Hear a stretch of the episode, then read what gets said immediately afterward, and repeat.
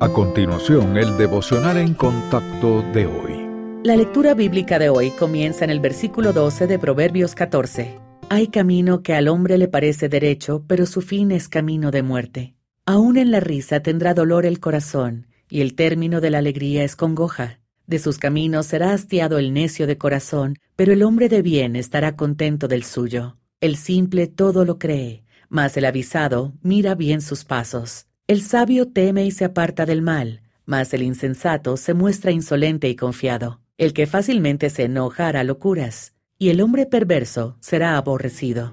Los simples heredarán necedad, mas los prudentes se coronarán de sabiduría. La mayoría de las personas no se proponen sabotear su futuro, aunque pueden hacerlo sin darse cuenta debido a su propia ignorancia, rebeldía o desprecio por Dios y su palabra. La vida puede descarrilarse por tontos errores de juicio y las consecuencias futuras pueden ser desastrosas.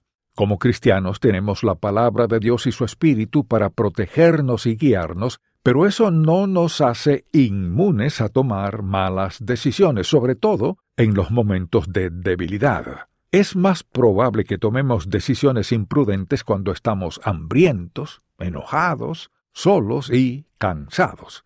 Dejemos que estas condiciones nos indiquen que es hora de hacer una pausa y evaluar nuestra toma de decisiones. La impaciencia y los deseos intensos también pueden llevarnos por el mal camino y cegarnos ante las posibles consecuencias.